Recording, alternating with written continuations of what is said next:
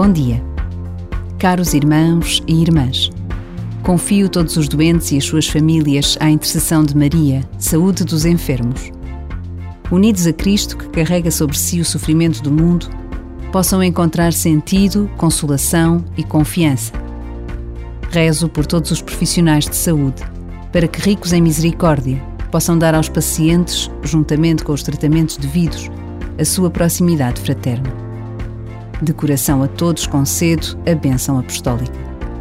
Palavras finais da mensagem do Papa Francisco para hoje, Dia Mundial do Doente. Por vezes, basta a pausa de um minuto para nos unirmos uns aos outros em oração.